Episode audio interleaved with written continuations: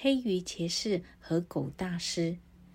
狗大师咕咕瑞巴是印度鱼骑士，有五百条母狗追随着他。这些狗其实都是空行母的化身。和狗在一起，他显得格外兴奋。这位长相很丑的成就者住在一个小而且荒凉的岛上。该岛位于一个有毒的湖的中央。医师马尔巴就是在那里得到他秘密的教法及精神的传授。后来，尊贵的马尔巴赞美狗大师到极点。他说：“我尊贵的狗大师让我了悟到，纵使只是一个人基本的感官知觉的真相，都要比黄金来的宝贵。”因为，正如其他事物一样，其内在本质都是纯净且不会被污染的。万事万物都是大手印的画线，是内在真理的光。即使所谓的阴影，也仅是一种光。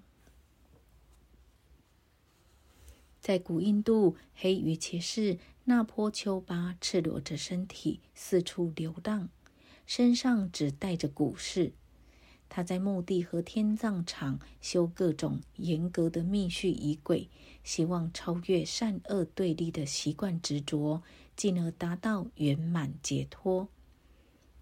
有一天，智慧空行母化作一位织工，他试探他说：“喂，黑鱼骑士，你从苦行中得到什么力量没有？”没有能力的鱼骑士，就像一棵没有果实或树荫的树。你的修行开花结果了吗？于是，那波丘巴表演给职工看。他很专注的凝视着一棵大树，那棵大树的树叶突然都掉光了。外形上，我的身体抛弃了所有的寻常衣饰；精神上，我的心已去除了所有的执着。黑羽且是骄傲的宣称。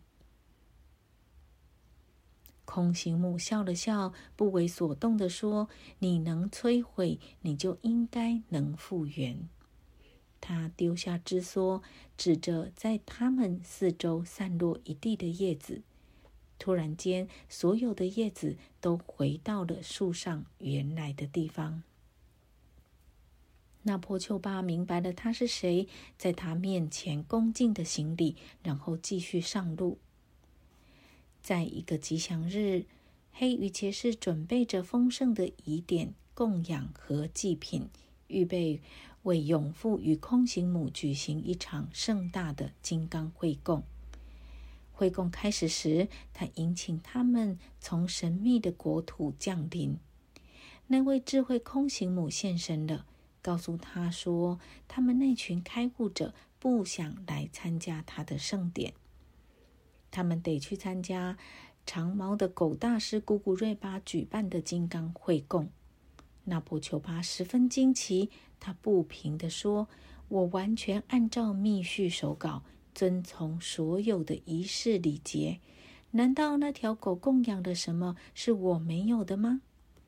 智慧空行母重新现出那位织工的熟悉形象，回答说：“裸身的鱼骑士，你做的每件事都是模仿书本，连你的怪异都是刻意装出来的。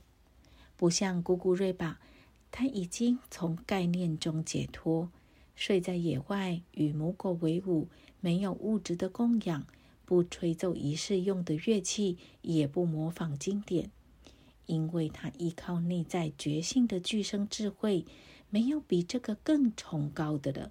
所以，我们愿意与他为伍。还没等黑鱼骑士回答，他就不见了。